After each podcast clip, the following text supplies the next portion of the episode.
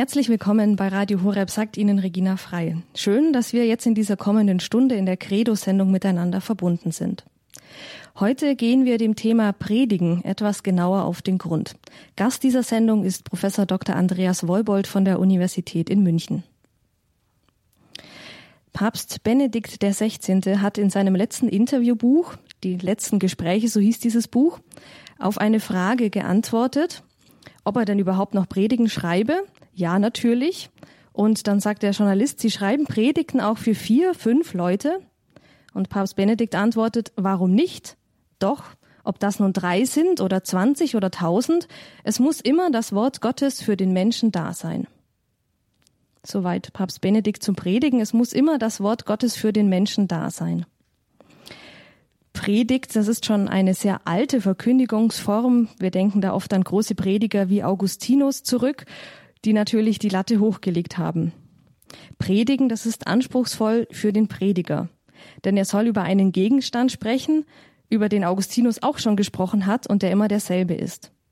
Wie also schafft man es, dass die Predigt nicht so wirkt, als sei sie wirklich so alt wie Augustinus? In dieser Sendung werden wir einen kleinen Werkstattblick in die Predigtarbeit hineingeben. Aber auch für alle unsere Hörerinnen und Hörer, die nicht selbst predigen, denke ich, kann diese Sendung spannend sein, denn Predigt ist auch anspruchsvoll für den Zuhörer. Manchmal kennt man seinen eigenen Prediger schon länger und weiß, ach ja, heute kommt wieder dieses oder jedes Thema. Aber warum ist die Predigt immer noch ein wichtiger Teil der Liturgie, der Verkündigung und des christlichen Lebens? Also viele Fragen, denen wir heute auf den Grund gehen möchten, zusammen mit unserem Referenten, Professor Dr. Andreas Wollbold. Er ist Pastoraltheologe an der Ludwig-Maximilians-Universität in München und Dekan der Katholisch-Theologischen Fakultät und hat im Frühjahr ein Buch veröffentlicht mit dem Titel Predigen, Grundlagen und praktische Anleitungen. Grüß Gott, Herr Professor Wollbold. Grüß Gott, liebe Frau Frei und grüß Gott, liebe Hörerinnen und Hörer von Radio Horeb. Ich freue mich, dass wir heute bei dieser Sendung miteinander zusammen sind. Und bei dieser Sendung habe ich den Eindruck, Sie alle, die Sie heute äh, am Radio sitzen, Sie sind Expertinnen und Experten. Äh, denn die eigentlichen Experten für die Predigt sind ja die Gläubigen, die vielleicht in ihrem Leben schon viele Hunderte, vielleicht Tausende von Predigten gehört haben genossen haben, erlitten haben, sich geärgert haben, getröstet wurden und die einfach eine ungeheure Menge an Erfahrungen mit der Predigt gesammelt haben und im Grunde auf Sie alle hin habe ich auch mein Buch geschrieben, äh, dass ich denke, Predigt soll halt wirklich etwas im Herzen der Menschen auslösen können, soweit uns Menschen das überhaupt gegeben ist. Ja, davor weg mal die Frage, die vielleicht sich so mancher stellt, wozu predigen wir eigentlich oder wozu wird in der Kirche gepredigt? Es wird ja so viel geredet. Im Gottesdienst davor, danach, bei Veranstaltungen in der Gemeinde. Warum da die Predigt dann auch noch? Äh, es ist tatsächlich gar nicht mal selbstverständlich, dass gepredigt wird. In vielen anderen Religionen gibt es Kulte, gibt es Gebete, gibt es vielleicht auch Opfer oder Prozessionen oder etwas anderes. Aber eine Predigt findet sich dort nicht. Äh, das Christentum aber ist eigentlich die Religion des Wortes, des fleischgewordenen Wortes. Gott selbst spricht uns an, er bleibt nicht in seiner Verborgenheit, er offenbart sein Mysterium und dieses Mysterium trägt einen Namen, Jesus von Nazareth, und trägt sein Gesicht. Äh, und diese Ansprache Gottes an uns Menschen, dieses Wort Gottes an uns Menschen, das soll hier und jetzt Menschen erreichen. Und das ist eigentlich ganz wesentlich die Aufgabe der Predigt, dass in der Regel im Rahmen des Gottesdienstes eben das Wort Gottes zu den Menschen getragen wird, dass es in ihren Herzen aufstrahlt wie die Morgenröte. Hm ja, über diesen Satz muss man fast ein bisschen länger nachdenken. Aber ich denke, wir werden da nochmal zurückkommen zu diesem Thema, zu den Hörern auch und was Predigt bewirken kann. Ich dachte, wir schauen jetzt aber wirklich zuerst mal auf die Theorie der Predigt. Predigt ist ja auch eine Wissenschaft. Ähm, da zunächst wieder die Frage, warum schreibt man ein theoretisches Buch über ein praktisches Thema? Ich könnte es mir jetzt einfach machen, könnte sagen, naja, es ist halt bei uns an der Uni Teil des Studienplanes äh, und die Studentinnen und Studenten müssen Prüfungen darüber machen und da sind sie immer froh, wenn sie etwas Schriftliches in Buchform in der Hand haben. Äh, aber das wäre vielleicht ein bisschen zu wenig. Ähm, die eigentliche Antwort ist, ähm, es richtig gut machen das verlangt nicht nur Erfahrung, das verlangt nicht nur Naturbegabung, sondern das verlangt tatsächlich auch Kunst. Und Kunst kommt bekanntlich von Können und Können kommt auch vom Wissen. Also ich muss wissen, wie es geht. Ich muss wissen, wo die Klippen sind. Ich muss äh, wissen, worauf es ankommt, äh, was die Prinzipien und Vorstellungen der Predigt sind. Ich muss auch etwas wissen über die Hörerinnen und Hörer heute und, und, und. Und wenn wir Wissen sagen, dann sagen wir eben auch Wissenschaft. Deshalb muss es auch eine eigene praktische Wissenschaft der Predigt geben. Die Predigt ist so wichtig, dass sie eine eigene Wissenschaft hat. Wir nennen sie die Homiletik von Homilie, also Predigt, insbesondere Predigt in der Eucharistiefeier. Jetzt haben Sie schon einige Punkte angesprochen, die diese Wissenschaft betreibt. Was genau macht die Homiletik? Liest die Homiletik oder liest ein Homiletiker einfach nur Predigten von Augustinus, von anderen Kirchenvätern und denkt sich seinen Teil dazu? Die Homiletik als Predigtwissenschaft hat natürlich ganz, ganz viele Themen, ganz grundsätzliche.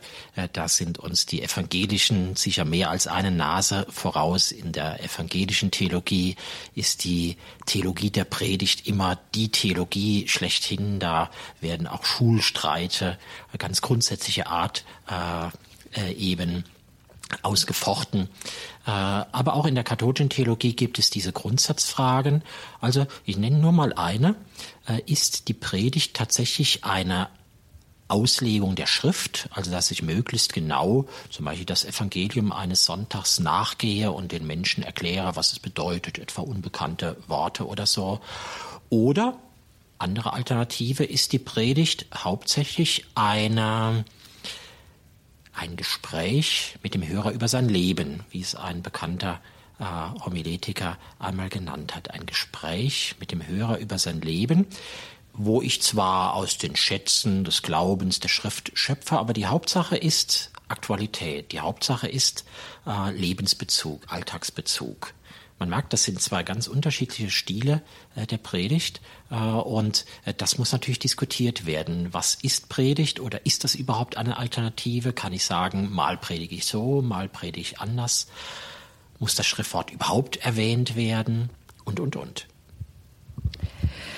Das ist ja jetzt eher der, die Perspektive ja, des Predigers auf die Zuhörer. Schaut denn die Homiletik auch ja, auf den Zuhörer an sich? Also gibt es irgendwie Studien, der klassische Zuhörer ist 52 Jahre alt, Beamter und wohnt in München oder solche Dinge?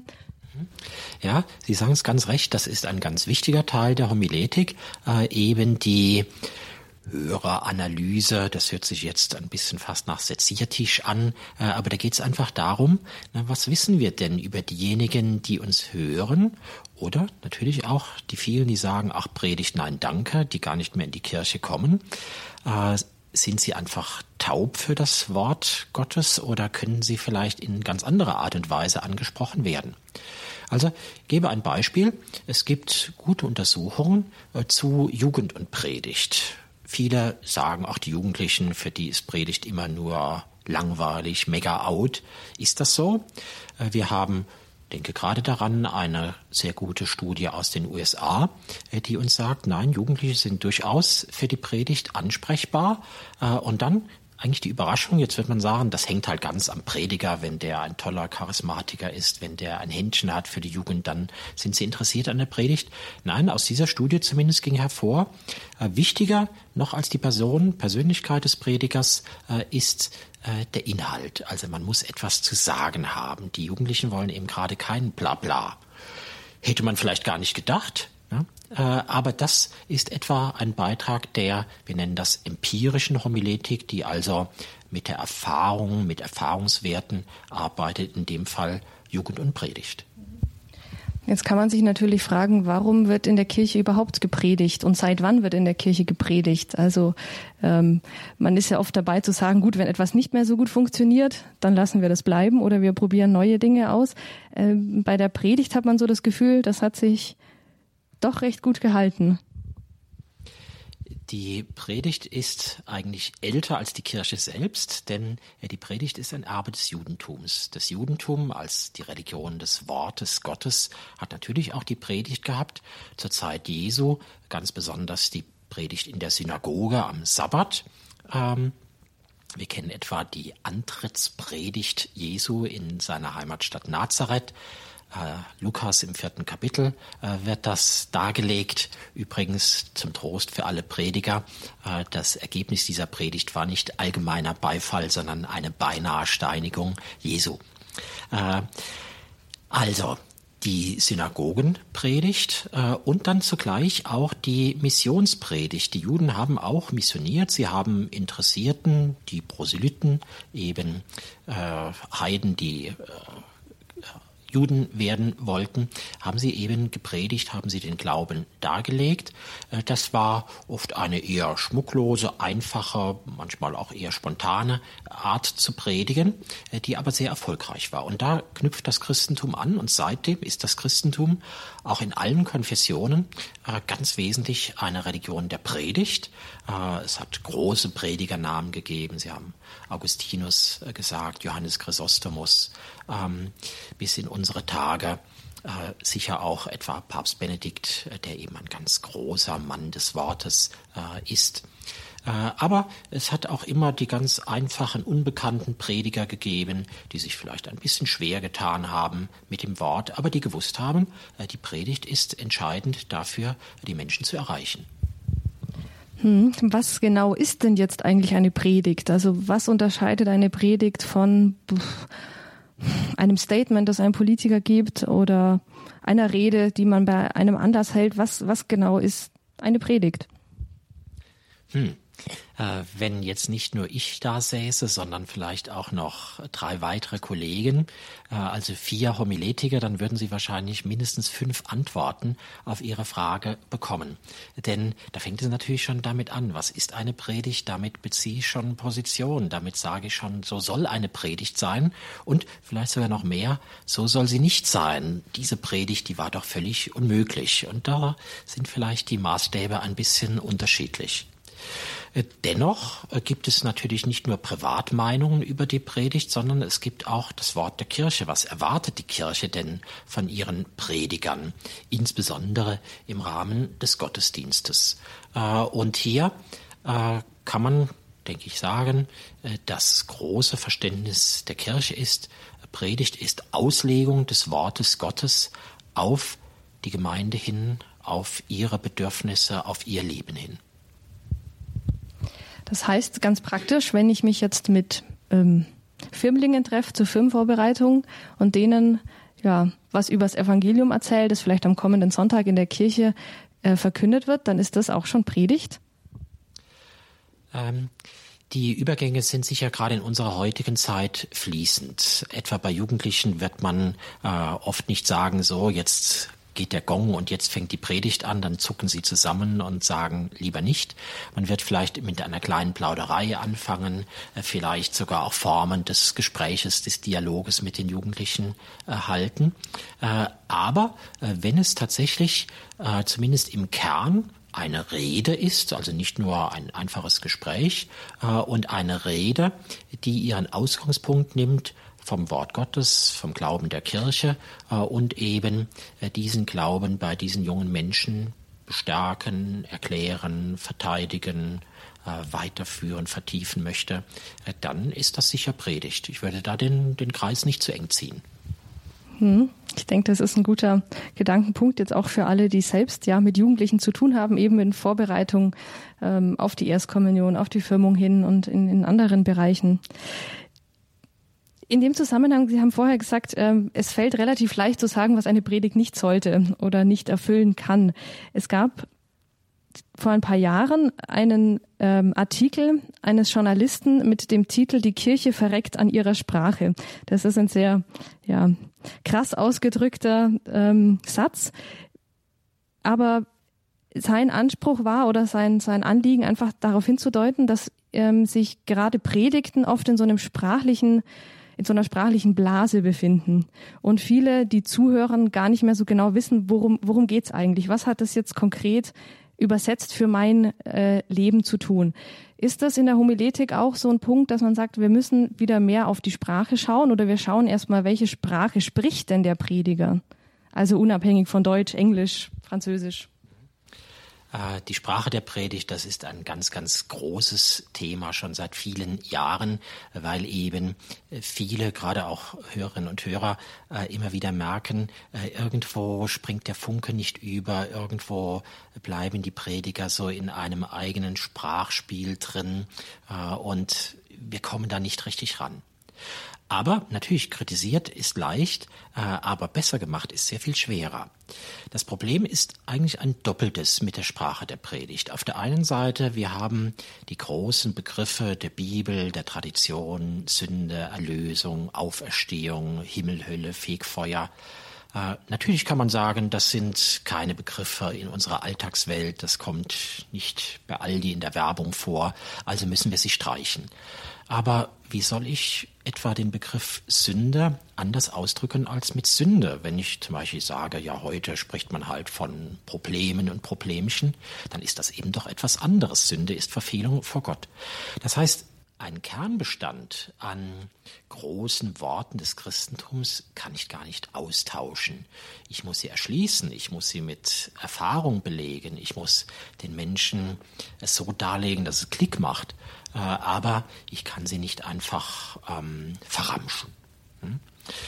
Und dann kommt noch ein zweites dazu, eben diese großen äh, Worte und Wahrheiten des Christentums äh, sind, ich darf das mal so nennen, unsichtbare Wirklichkeiten, also nichts, was man unmittelbar mit den Sinnen erfahren kann.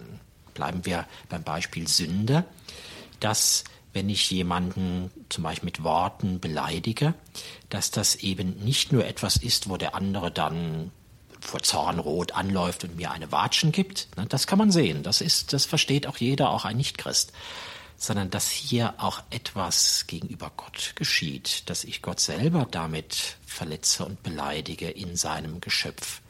Äh, das kann ich nur glauben. Glauben ist überzeugt sein von Dingen, die man nicht sieht.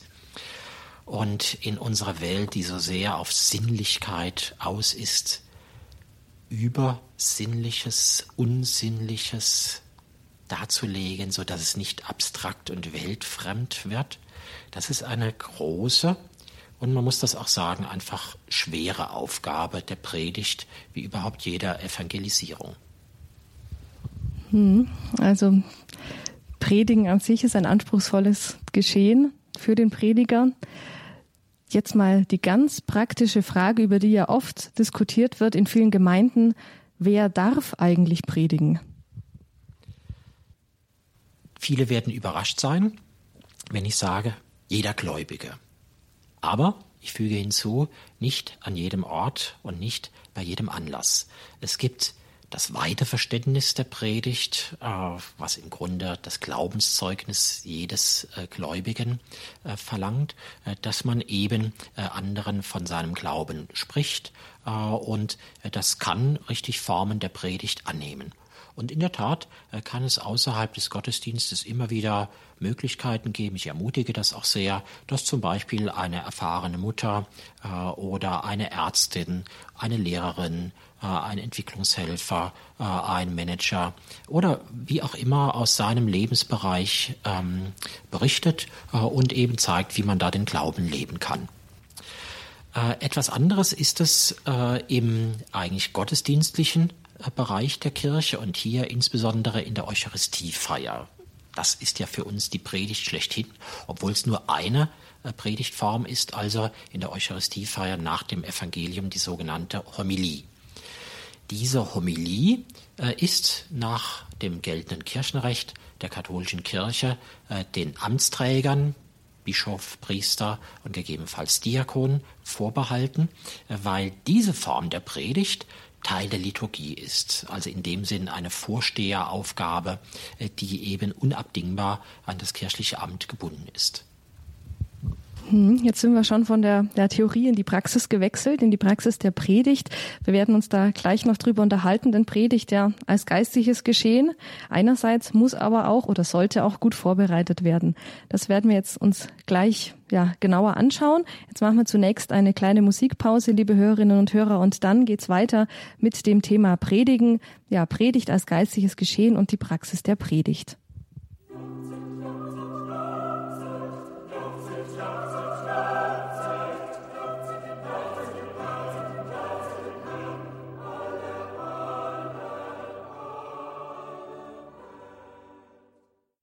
Credo bei Radio Horeb. Mein Name ist Regina Frei. Einen herzlichen guten Abend, wenn Sie jetzt gerade erst eingeschaltet haben. Wir sprechen heute über das Thema Predigen. Mein Gast in dieser Sendung ist Professor Dr. Andreas Wollbold. Er ist Pastoraltheologe an der LMU in München und hat kürzlich ein Buch veröffentlicht zum Thema Predigen, Grundlagen und praktische Anleitung. Im ersten Teil der Sendung haben wir ein bisschen auf die ja die Theorie der Predigt geschaut, auf die Homiletik, also die Wissenschaft, die sich mit der Predigt beschäftigt und sind jetzt schon in die Praxis so ein bisschen hineingeglitten, nämlich mit der Frage, wer eigentlich predigen darf und wer in welchem Rahmen.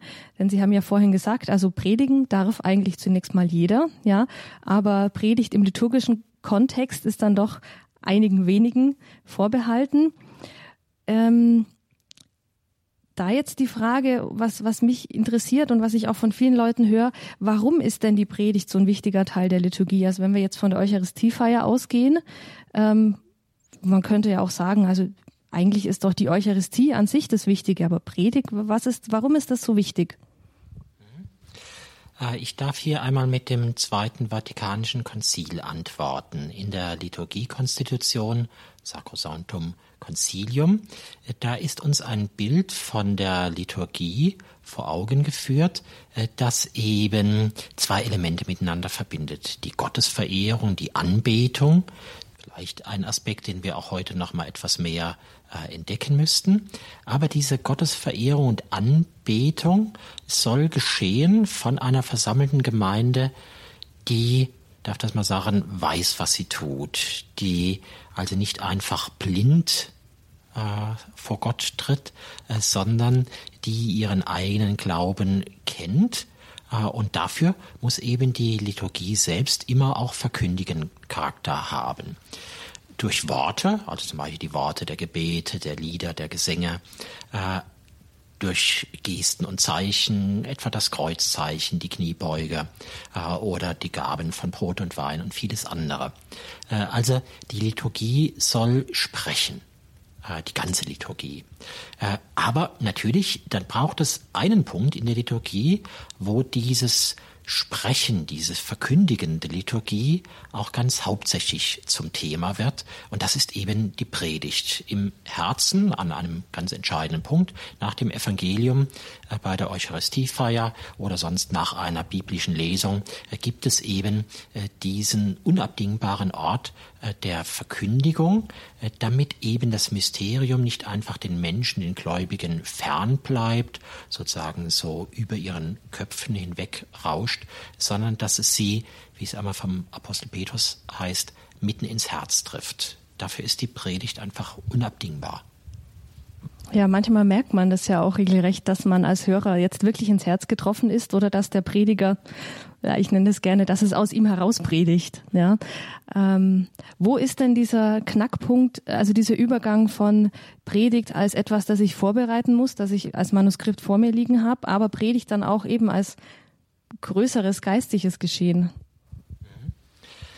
Äh, Predigt ist Gottes Wort im Menschenwort. Und das sind eben zwei Aspekte. Auf der einen Seite ist es für den Prediger, aber nicht weniger für die Gemeinde wichtig zu erfahren äh, und auch tief davon überzeugt zu sein, jetzt predige ich nicht mich selbst. Es geht nicht darum, mich in den Mittelpunkt zu spielen oder tolle Ideen zu haben und eigentlich so den Beifall der Menge da zu erheischen, äh, sondern es geht darum, Gefäß zu sein, Kanal zu sein für das, was und wie Gott jetzt zu den Menschen äh, sprechen will. Äh, also das ist der eine Aspekt, Gott spricht im Menschen. Äh, und das kann man natürlich nicht machen, das kann man nur in aller Demut entgegennehmen und Gott bitten, dass er seinen Heiligen Geist sendet, dass er eben durch diesen Prediger jetzt tatsächlich auch spricht und auch einzelne Menschen in ihrem Herzen anspricht. Auf der anderen Seite Gottes Wort im Menschenwort. Und für Menschenwort gilt es, bedenke, was du sprichst, plappere nicht einfach los. Und für so etwas Wichtiges und Entscheidendes äh, wie die Verkündigung äh, des Wortes Gottes, da ist die beste Vorbereitung gerade gut genug. Wie ist dann, ja, wenn wir jetzt auf die Hörer mal schauen, wir haben jetzt lange über den Prediger gesprochen. Ja, von den Hörern die Herangehensweise zu sagen, ich setze mich jetzt nicht nur hin und lasse das auf mich einrieseln, ja, irgendwas Interessantes ist vielleicht dabei oder auch nicht. Wie kann denn für den Hörer eine Predigt ja zu einem geistlichen Geschehen werden? Da bin ich jetzt sehr dankbar, dass Sie tatsächlich auch rübergeschwenkt haben auf die Hörer, auf die Gemeinde. Äh, denn äh, auch nach meiner persönlichen Erfahrung sind die für das Gelingen einer Predigt wahrscheinlich ebenso wichtig äh, wie die Prediger selbst. Warum? Zunächst mal ganz einfach äh, durch ihre Einstellung. Äh, wenn eine Gemeinde eigentlich die Einstellung hat, jetzt ist zehn Minuten Kirchenschlaf angesagt, äh, man sieht es den Gesichtern an, die sind jetzt äh, die haben jetzt abgeschaltet, da ist der Rollladen runtergegangen, äh, dann äh, kann man mit an Sicherheit grenzender Wahrscheinlichkeit sagen, da wird die Predigt auch schlecht sein. Selbst wenn sie noch so gut vorbereitet war, da predigt einer, gegen Mauern. Aber ganz umgekehrt, wenn die Einstellung die ist, äh, wir sind jetzt mal gespannt, wir sind äh, froh, dass uns jetzt äh, das Wort Gottes verkündet wird, äh, wir hoffen darauf, dass tatsächlich jetzt das tägliche Brot für unsere Seele äh, uns gebrochen wird. Vielleicht sogar auch bis dazu hin, das möchte ich auch äh, den Gläubigen sehr nahelegen, dass sie spätestens in diesem Moment ein kleines Stoßgebet zum Heiligen Geist senden, äh, dass eben äh, der Prediger vielleicht auch bei all seinen Begrenzungen, oft kennen wir sie ja und wissen, das sind vielleicht keine ganz großen Redebegabungen, aber dass wir dann zum Heiligen Geist beten, trotz dieser Begrenzungen, dass jetzt eben der Prediger uns ein gutes Wort spricht. Und schließlich vielleicht noch ein letztes. Ähm, es kommt immer darauf an, was ich draus mache. Äh, also die Predigt kann selber grottenschlecht sein, äh, aber ich habe vielleicht einen Satz äh, da herausgegriffen, äh, der mir wirklich etwas fürs Leben sagt. Wenn ich dazu vielleicht eine kleine Episode noch erzählen darf, gerade in früherer Zeit hat es ja bei den Volksmissionen immer ganz große äh, national bekannte Prediger gegeben. Und da muss es mal gewesen sein, da hat ein solcher Volksmissionar eine flammende Predigt gehalten und äh, nach dem äh, Predigtgottesdienst ist er in den Beistuhl gegangen äh, und da ist dann tatsächlich einer gekommen und hat gesagt, Herr Pater, Sie haben wirklich etwas so Tolles und so Entscheidendes gesagt. Ich habe gemerkt, ich muss mein Leben ganz neu ordnen. Ich will neu anfangen. Ich will mich bekehren. Und der Prediger hat im Dunkel des Beistuhls geschmunzelt und war mit sich zufrieden. Er hat gesagt, ich bin ja doch wirklich der beste Prediger. Und ähm, aber dann war er doch ein bisschen neugierig und hat gefragt, ja, äh, was hat Ihnen denn an meiner Predigt so so toll gefallen? Ich will das doch einfach mal wissen. Äh, und da hat der äh, gute Mann gesagt, ja, also eigentlich habe ich nicht viel von ihrer Predigt verstanden, die war mir viel zu hoch. Aber irgendwann haben sie dann mal gesagt, ich komme jetzt zum zweiten Teil. Und da habe ich gedacht, ja, und so ist das in meinem Leben auch. Jetzt habe ich schon so die erste Hälfte meines Lebens bestimmt hinter mir und was habe ich daraus gemacht? So darf das nicht weitergehen. Und deshalb in der zweiten Hälfte meines Lebens habe ich beschlossen, jetzt will ich mit Gott leben. Das ist natürlich gut. Also man weiß nie, was hängen bleibt. Ja, äh, ähm, ja, Sie sind ja selber auch ähm, Prediger, predigen als Priester auch viel.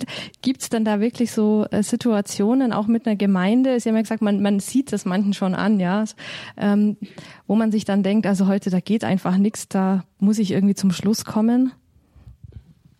Ja, ich kann es eigentlich nie vorher berechnen. Äh, natürlich gibt es Situationen, in denen äh, die Predigt eigentlich ganz besonders wichtig ist. Also zum Beispiel bei einem Begräbnis, bei einem Sterbeamt, insbesondere bei einem zum Beispiel tragischen Unfall, bei einem jungen Tod, äh, wo die Menschen ganz aufgewühlt sind. Da warten sie auf ein Wort des Trostes, des Glaubens. Äh, da ist es ganz wichtig, das richtige Wort zu treffen. Aber trifft man es oder trifft man es nicht? Äh, da muss man eben selber auch zum Heiligen Geist beten. Äh, und vielleicht gelingt es, manchmal merkt man es, manchmal gibt es auch eine Reaktion, manchmal auch nicht. Äh, aber das kann auch die ganz schlichte Werktagspredigt sein, dass man plötzlich merkt, da hat's Klick gemacht, ähm, da ist vielleicht in aller Schlichtheit etwas gesagt worden, was zumindest einzelne Menschen auch ansprechen konnte. Ja, wir sind beim spannenden Thema Predigen hier in der Credo-Sendung bei Radio Horeb. Mein Name ist Regina Frei und ich bin im Gespräch mit dem Pastoraltheologen Pastoraltheologen Professor Dr. Andreas Wolbold über dieses Thema Predigen. Wir haben jetzt schon ein bisschen auf die Theorie und die Wissenschaft der Predigt geschaut, auf die Homiletik, wie sie genannt wird. Ja, auf das Predigt, auf die Predigt als geistliches Geschehen und ich habe das Gefühl, wir sind jetzt eigentlich schon an diesem Knackpunkt angekommen, der jetzt auch zur Praxis der Predigt übergeht und zur Vorbereitung der Predigt. Weil, wie Sie jetzt eben erzählt haben von diesem großen Volksprediger, ich könnte jetzt ja auch sagen, ach, ich bin so gut, ja, ich habe den Heiligen Geist und ähm, das klappt schon, das wird schon. Ich stelle mich dahin und rede drauf los. Aber ich schätze mal ganz so leicht sollte man es sich nicht machen. Mhm. Ich bekomme es immer wieder auch von Mitbrüdern äh, zu hören, dass sie sagen, ja, die Predigt, ich bereite mich überhaupt nicht mehr vor. Äh, wenn ich das Evangelium lese, äh, dann kommen mir die entscheidenden Gedanken und dann spreche ich einfach, was in meinem Herzen ist. Äh, das wird dann manchmal auch noch sehr fromm äh, verbrämt, äh, dass sie eben sagen, ja, ich will ja nicht selber sprechen, sondern der Heilige Geist soll aus mir sprechen. aber äh, da wäre ich doch kritisch. Ähm, es mag Situationen geben, wo ich einfach keine Zeit hatte äh, zur Predigtvorbereitung, wo der Heilige Geist sozusagen 100 Prozent aushelfen muss. Äh, aber äh, der Heilige Geist wirkt doch am liebsten in einem vorbereiteten menschlichen Geist. Äh, das heißt, gerade dem Heiligen Geist zuliebe und dem großen Thema zuliebe, soll ich möglichst gut und sorgfältig vorbereitet sein, wir hatten vorhin mal gesagt, Gottes Wort im Menschenwort. Wir kennen das auch vom menschlichen Gespräch. Wenn jemand unvorbereitet in ein Gespräch hineingeht, dann wird über dies und jenes geplaudert. Vielleicht das eigentliche Thema, was anstand, was vielleicht ein bisschen schwierig war. Das hat man dann wie die Katze um den heißen Brei, ist man herumgegangen. Also das zeigt, ich sollte doch in der Regel gut vorbereitet sein, wissen, was ich tue, äh, auch ein Konzept haben für meine Predigt und äh, Deshalb Schwafelei vermeiden. Hm, dann schauen wir mal direkt in die Predigtwerkstatt hinein. Ganz praktisch am Anfang, was sollte jemand, der sich auf eine Predigt vorbereitet, auf seinem Schreibtisch liegen haben? Vielleicht auf der einen Seite das Kreuz, äh, denn wir predigen Christus den Gekreuzigten, wie der heilige Paulus sagt. Äh, aber dann auf der anderen Seite den einen Satz, ich nenne ihn auch den Kernsatz, den Schlüsselsatz, äh, also dass ich in einem möglichst schlichten Satz ausdrücken kann, äh, was meine Predigt soll. Also auch nicht nur einfach ein Thema, ich predige über die Taufe, sondern äh, dass ich etwa sage, äh, meine Predigt soll in den Menschen das äh, Glück wecken, getauft zu sein. Ne?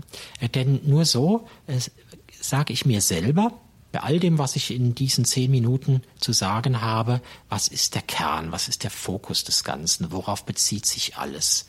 Äh, dadurch vermeide ich auch, äh, dass ich in der Predigt alles Mögliche, was mir irgendwie zum Thema Taufe einfällt, das Taufkleid, die Taufkerze, äh, die vielen, die nicht getauft sind, die Missionare und was weiß ich alles. Also im Grunde 100 Predigten, aber nicht die eine Predigt, die ich jetzt zu halten habe. Hm, also diesen einen Satz, der liegt jetzt auf meinem Schreibtisch. Aber ein Satz auf einem weißen Blatt Papier ist doch recht wenig. Ähm ja, wie kommt, wie kommt ein Prediger von diesem einen Satz zur am Ende fertigen Predigt? Schriftlich, mündlich, ähm, Was, was passiert da so? Ich meine, als Hörer, man kriegt halt die fertige Predigt dann, darf man sich anhören, aber wie es zu einer Predigt kommt, fragt man sich dann manchmal schon. Also was sind da so Schritte, die man dann gehen kann? Äh, wenn ich diesen einen Satz habe, dann schlägt tatsächlich die Stunde der Fantasie, dann schlägt die Stunde, äh, wo ich weit ausschwärme äh, in äh, Ideen, in Erfahrungen, vielleicht auch in Lektüren, etwa ein guter Kommentar zur entsprechenden Schriftstelle. Denn jetzt muss ich Gedanken sammeln und das tue ich im Grunde wie die Bienen, die eben hierhin und dahin ausschwärmen an dieser und jener Blume immer ein bisschen Nektar mit äh, zurückbringen äh, und so allmählich den guten Honig der Predigt äh, eben äh, zusammenführen. Äh, ein wichtiger Ort dafür, gute Gedanken für die Predigt äh, zu finden, ist einfach ähm, eine gute Seelsorge. Da, wo ich viel mit Menschen zusammen bin, wo ich ähm, weiß, sozusagen, wie sie ticken, was sie denken, was sie fühlen, was ihre Probleme sind. Ähm, wenn ich auch ihre Alltagssituationen in der Familie, am Arbeitsplatz, äh, im äh, Bus, in, am Urlaubsort oder was auch immer, wenn ich das kenne, äh, dann habe ich Stoff, äh, um meine Predigt zu erden, äh, dass sie halt tatsächlich auch eine, ja, ein Gespräch mit den Hörern über ihr Leben äh, wird. also jetzt nicht einfach nur theologische Gedanken, was ist jetzt wichtig, was ist richtig, äh, was ist hoch erhaben, äh, sondern eben durchaus auch suchen, was spricht die Menschen an, was könnte die Menschen überhaupt interessieren. Äh, also wenn wir eben das Beispiel hatten, bei der Taufe will ich die Menschen ermutigen, das Glück des Getauftseins zu ähm, zu verwirklichen, äh, dann muss ich mich fragen, ja, wie sieht das denn bei den Menschen aus? Haben Sie dieses Glück? Strahlen Sie vor diesem Glück? Erleben Sie dieses Glück? Oder ist Ihnen das gleichgültig? Ist das in Ihrem Alltag einfach nicht existent?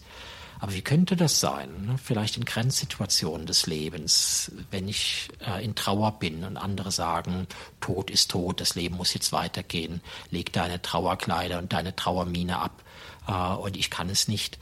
Ist da vielleicht getauft sein ein Glück, vielleicht ein Glück der ernsten Art, dass ich weiß, ich habe auch das Recht zur Trauer, weil ich weiß, mit dem Tod ist nicht alles aus, sondern es ist eine dunkle Schwelle, über die wir ins Licht treten. Hm, jetzt haben Sie vorhin gesagt, auch schon im ersten Teil der Sendung, mit dem Hörer ins Gespräch eintreten.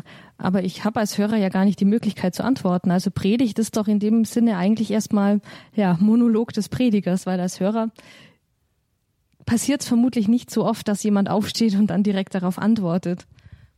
Äh, in unseren Breiten zumindest sind wir sehr gesittet. Ich habe es anderswo etwa in den schwarzen Gemeinden Amerikas erlebt, dass die Hörer ganz starkes Feedback gegeben haben, geklatscht haben, gejubelt haben, Halleluja dazwischen gerufen haben oder einen Prediger, der ein bisschen lahm war, dann angefeuert haben, fast wie beim Fußball, come on preacher, go ahead und so weiter. Ja, äh, aber äh, wir sind ein bisschen nüchtern und äh, gut deutsch oder österreichisch, schweizerisch oder wie auch immer. Ja, äh, aber, aber, äh, wir wollen nicht unterschätzen, wie stark man äh, auch ohne Worte kommunizieren kann. das erlebe ich ganz, ganz stark, wenn auch nur einzelne Gläubige in der Kirche da sind, die einer Predigt wirklich mit den Augen äh, folgen. Also wo der Prediger merkt, da ist jemand, äh, der geht da mit und dann sehe ich etwa auch in den äh, Gesichtszügen, in einem Lächeln, in einem Stirnrunzeln, in einem den Kopf beiseite legen oder wie auch immer, ne, da reagiert jemand auf das. Ne, das ist ein echtes Gespräch. Ne?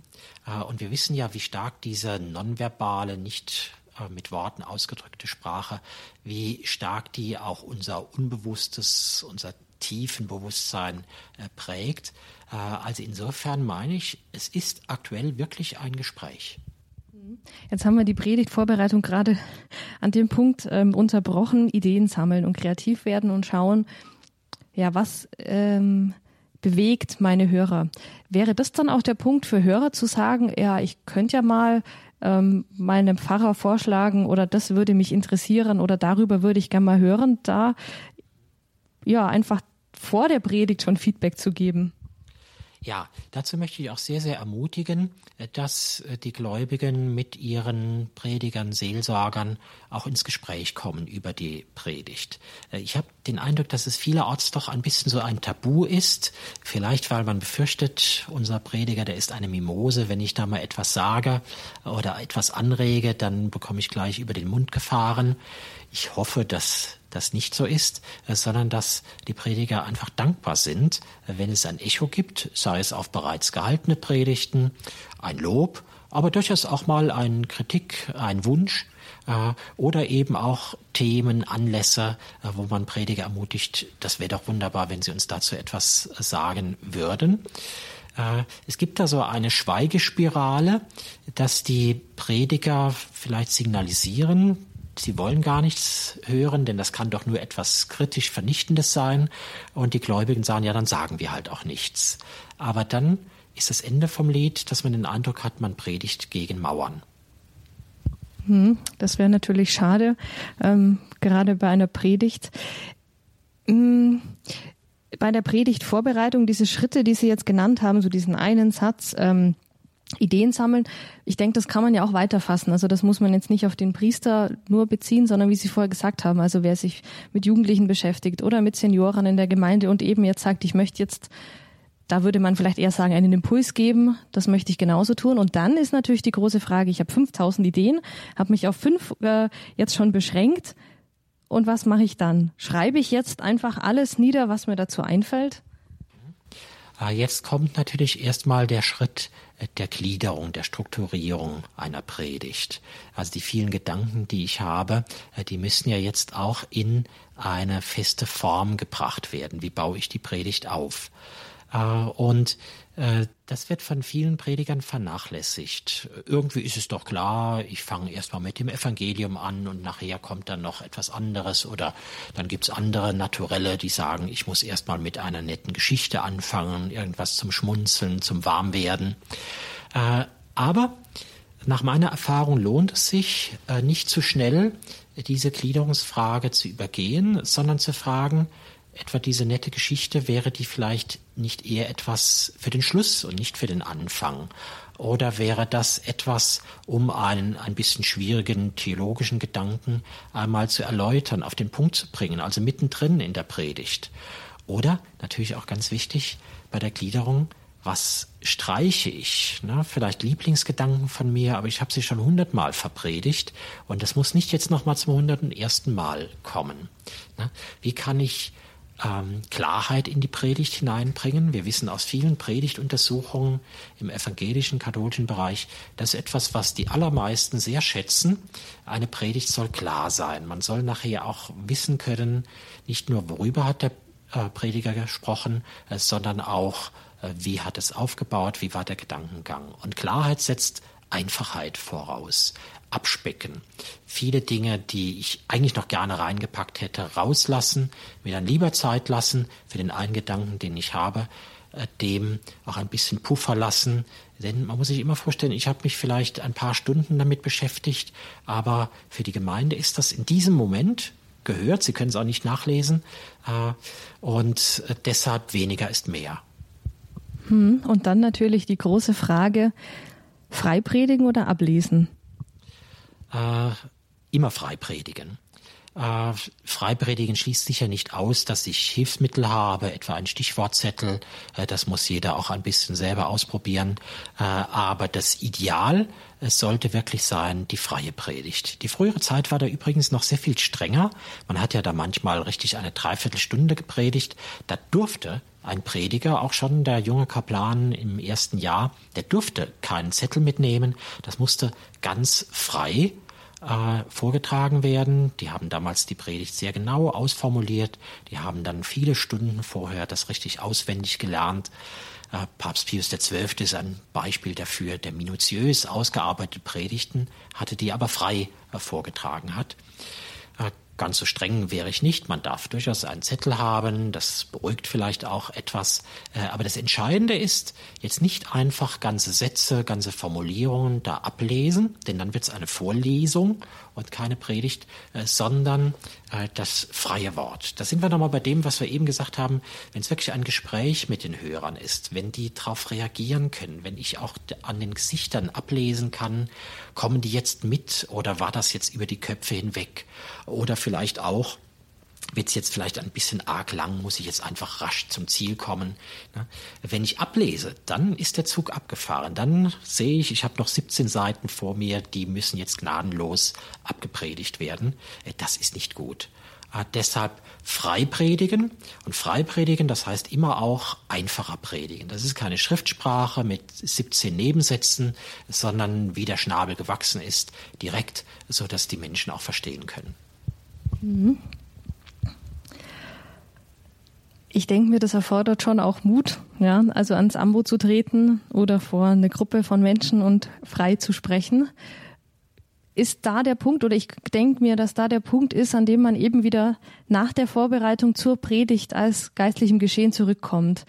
Ähm, Gibt es da so Möglichkeiten, man weiß es ja auch also von großen Rednern bei, bei Veranstaltungen, dass man sich da nochmal irgendwie ja, sammelt, seine Gedanken irgendwie zusammenpackt? Die Predigttheorie sagt, das ist nochmal ein ganz eigener Schritt, die, und wir sagen nicht das Auswendiglernen der Predigt, sondern das Inwendiglernen der Predigt. Also wie gesagt, nicht unbedingt Wort für Wort alles auswendig lernen, aber äh, dass ich mein Anliegen, meinen Kernsatz, meine Gliederung, die entscheidenden Formulierungen, dass ich die mir richtig in Fleisch und Blut habe übergehen lassen. Na, man kann das etwa auch so machen, dass man vorher einmal im stillen Kämmerlein oder gegenüber einem Freund äh, die Predigt schon mal ähm, laut hält oder halblaut äh, vor sich spricht, also dass man sich einfach schon mal selber gehört hat, auch merkt, wie bestimmte Formulierungen gehen. Ähm, dann steht man wirklich in der Predigt drin und dann kann im Grunde auch nichts mehr passieren. Vielleicht ein Geheimtipp, manche Anfänger, äh, die haben da Angst, ich bleib plötzlich stecken, ich habe ein Blackout, es geht nichts mehr weiter. Ähm, selbst wenn der Heilige Geist das einmal zulassen sollte, na, äh, dann werden sie für immer die Herzen der Gemeinde äh, für sich gewonnen haben, denn mit Sicherheit wird jeder Mitleid mit ihnen und wenn sie dann nochmal zu ihrer Sprache zurückgefunden haben, werden das Sätze sein, die keiner je vergessen wird. Also es ist noch nicht berichtet, dass eine Gemeinde dann den Prediger ausgebuht hat. Nein. Das ist die menschliche Seite daran, äh, die darf man da durchaus auch zeigen. Und gerade junge Leute, die haben ja so schnell auch die Herzen äh, der Gläubigen gewonnen. Das geht fast von selbst. Ja, wie ist das denn? Also jetzt wirklich in dem Moment äh, für den im Gottesdienst jetzt ähm, für den Zuhörer geht es ja recht rasch. Also das Evangelium ist vorbei, vielleicht wird das Halleluja nochmal gesungen und dann geht's schon an die Predigt dran. Aber ähm, ja, was passiert oder was sollte im Prediger und ähm, ja bei der Gemeinde dann in dem Moment passieren, wo man merkt, ah, jetzt steht er auf oder jetzt holt er die Zettel raus, jetzt geht's gleich los? Mhm.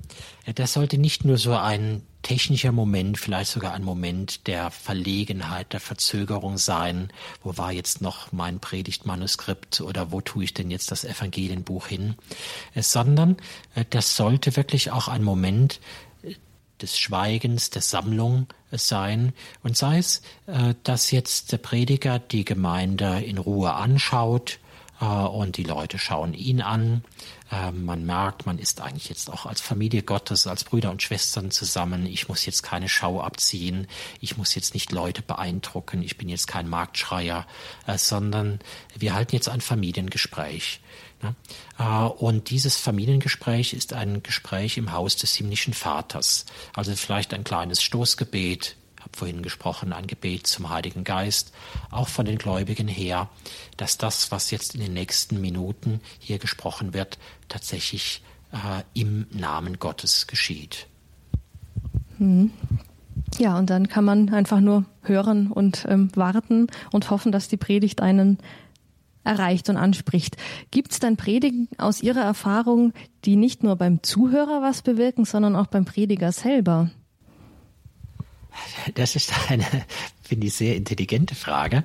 Äh, schon der heilige Papst Gregor der Große, selber ein ganz großartiger Prediger, der hat einmal bemerkt, äh, dass die Schriftauslegung, das war ja für ihn ganz die Predigt, ähm, die Schriftauslegung in der Predigt auch den Prediger selber verändert, äh, dass er das Schriftwort dadurch tiefer versteht, ich denke auch dadurch, äh, er muss ja das Schriftwort dann auch einfach sagen. Er muss das auf den Punkt bringen. Er kann jetzt nicht sich in große theologische Theorien verirren, sondern er muss sagen, darauf kommt es an. Das spricht Gott zu seinem Volk. Äh, und wenn man das nur ein bisschen ernst nimmt, dann sagt man ja immer, ich bin ja auch Teil dieses Volkes Gottes und ich verstehe, äh, was ich da äh, zu predigen habe. Ne? Äh, vieles davon wird natürlich schon in der Predigtvorbereitung laufen, dass ich vielleicht auch einmal erschüttert bin über eine Wahrheit, die mir dabei aufgeht, äh, oder getröstet bin oder neue Horizonte äh, erfahre. Und das ist eigentlich immer schön, wenn man das einem Prediger anmerkt, dass er in der Predigtvorbereitung nicht nur Routine pur hatte, ich weiß, wie ich das mache, ich habe meine Technik, ich mache das mit links, äh, sondern dass er sich auseinandergesetzt hat, dass er da einen Weg gegangen ist und dass das auch etwas mit ihm als Gläubigen gemacht hat. Hm. Eine abschließende Frage, die mir ja schon länger auf den Nägeln brennt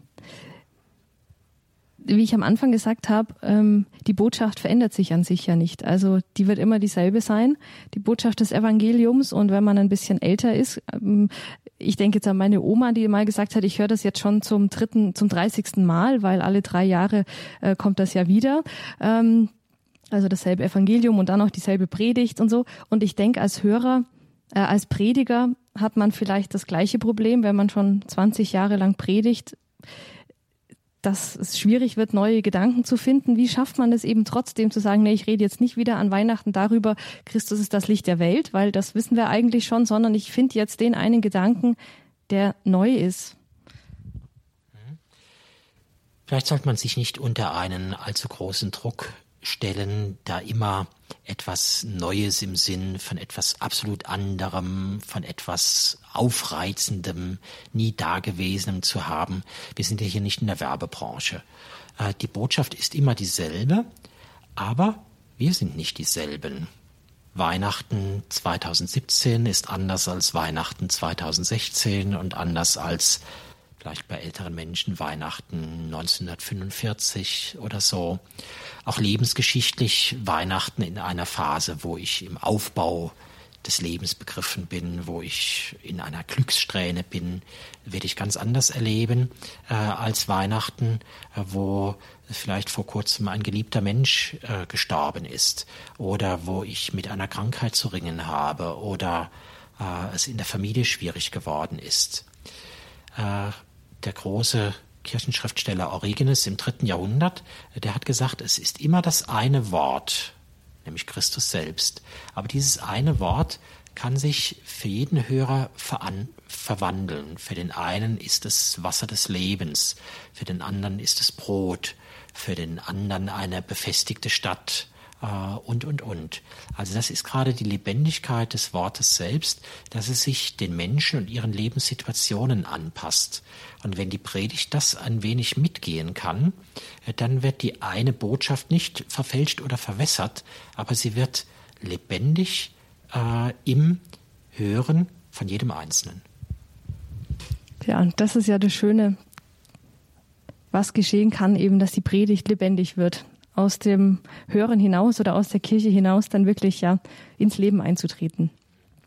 Ich denke, das ist ein schöner Gedanke, mit dem wir aus der Sendung rausgehen können. Wir haben so ein bisschen einzelne Teile äh, angesprochen, die, die Theorie der Predigt, die Homiletik und die Predigt als geistliches Geschehen und jetzt noch ein bisschen in die Praxis hineingeschaut. Und wenn man ganz neugierig ist, ähm, kann man sich auch länger als eine Stunde mit dem Thema beschäftigen. Sie haben sich auch länger damit beschäftigt. Und zwar in diesem Buch, das Sie veröffentlicht haben mit dem Titel Predigen. Und der Untertitel lautet Grundlagen und praktische Anleitung. Und erschienen ist das Buch im Pustet Verlag.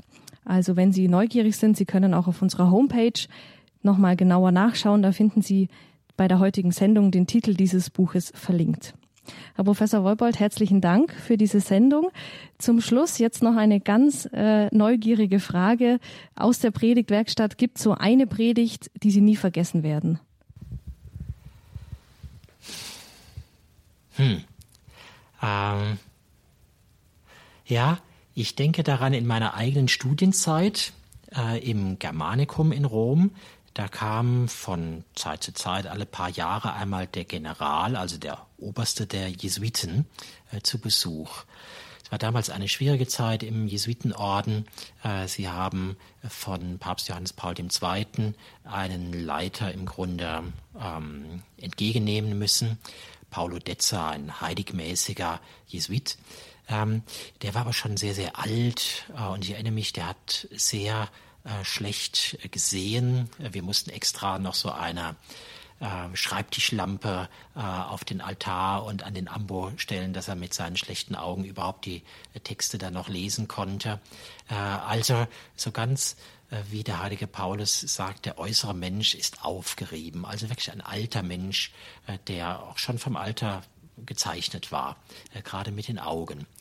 Und dann fing er an zu predigen und hat gepredigt über die Macht der Materie, aber wie viel größer die Macht des Geistes ist und wie viel noch größer die Macht des Heiligen Geistes ist. Äh, und diesen schönen, klaren Aufbau, den habe ich mir aber vielleicht auch deshalb gemerkt, weil das so eindrucksvoll war. Ein Mensch, dessen Materie, dessen Körper tatsächlich ähm, ja einfach vom Alter und von der Vergänglichkeit gezeichnet war, der legt Zeugnis davon ab, dass es etwas anderes gibt, den Geist und den Heiligen Geist, was unendlich viel größer ist. Äh, und das war eigentlich eine Predigt, in dem Sinn auch mit dem ganzen Körper. Äh, und das habe ich nicht vergessen. Tja, herzlichen Dank, dass Sie das jetzt noch mit uns geteilt haben. Ich denke, jeder Hörer, auch jeder Prediger hat so Momente die er nie vergessen wird, Glanzmomente in Predigten und dann ist schön, wenn man sich das einfach ein bisschen auch bewahren kann. Wir werden gleich die Sendung mit dem Segen beschließen, jetzt vorab aber noch ein paar Hinweise, liebe Hörerinnen und Hörer. Zum ersten wünsche ich Ihnen, dass es Ihnen so geht, ja, jetzt vielleicht am nächsten Sonntag, wenn Sie in der Messe sind und der Predigt lauschen, so ein bisschen nachvollziehen zu können, wie der Prediger denn zur Predigt kam und dass Sie so ein bisschen mitfühlen können und dass es den ein oder anderen Satz gibt, den Sie mit nach Hause nehmen oder vielleicht mal nachher einfach den Prediger ansprechen und ein bisschen Rückmeldung geben, weil das wird, glaube ich, manchmal schmerzlich vermisst. Das wünsche ich Ihnen. Ich sage herzlichen Dank, dass Sie eingeschaltet haben hier bei der Credo-Sendung. Wir haben gesprochen über das Thema Predigen mit meinem Referenten Professor Dr. Andreas Wollbold von der Katholisch-Theologischen Fakultät der Universität in München. Wie gesagt, wenn Sie neugierig sind auf sein Buch, dann schauen Sie vorbei auf unserer Homepage auf www.hore.org. Da finden Sie Informationen zu dieser Sendung. Da kann man sich ein kostenloses Podcast herunterladen und Sie finden die Kontaktdaten zu unserem Hörerservice, wenn Sie auch die Sendung als CD weitergeben möchten. Herzlichen Dank Ihnen, liebe Hörerinnen und Hörer. Herzlichen Dank, Herr Professor Wollbold. Wie gesagt, würde ich Sie jetzt noch bitten, dass wir die Sendung mit dem Segen beschließen. Auf die Fürsprache aller Engel und Heiligen segne, behüte und stärke euch alle der allmächtige und barmherzige Gott, der Vater und der Sohn und der Heilige Geist. Amen. Herzlichen Dank fürs Einschalten. Alles Gute sagt Ihnen Regina Frei.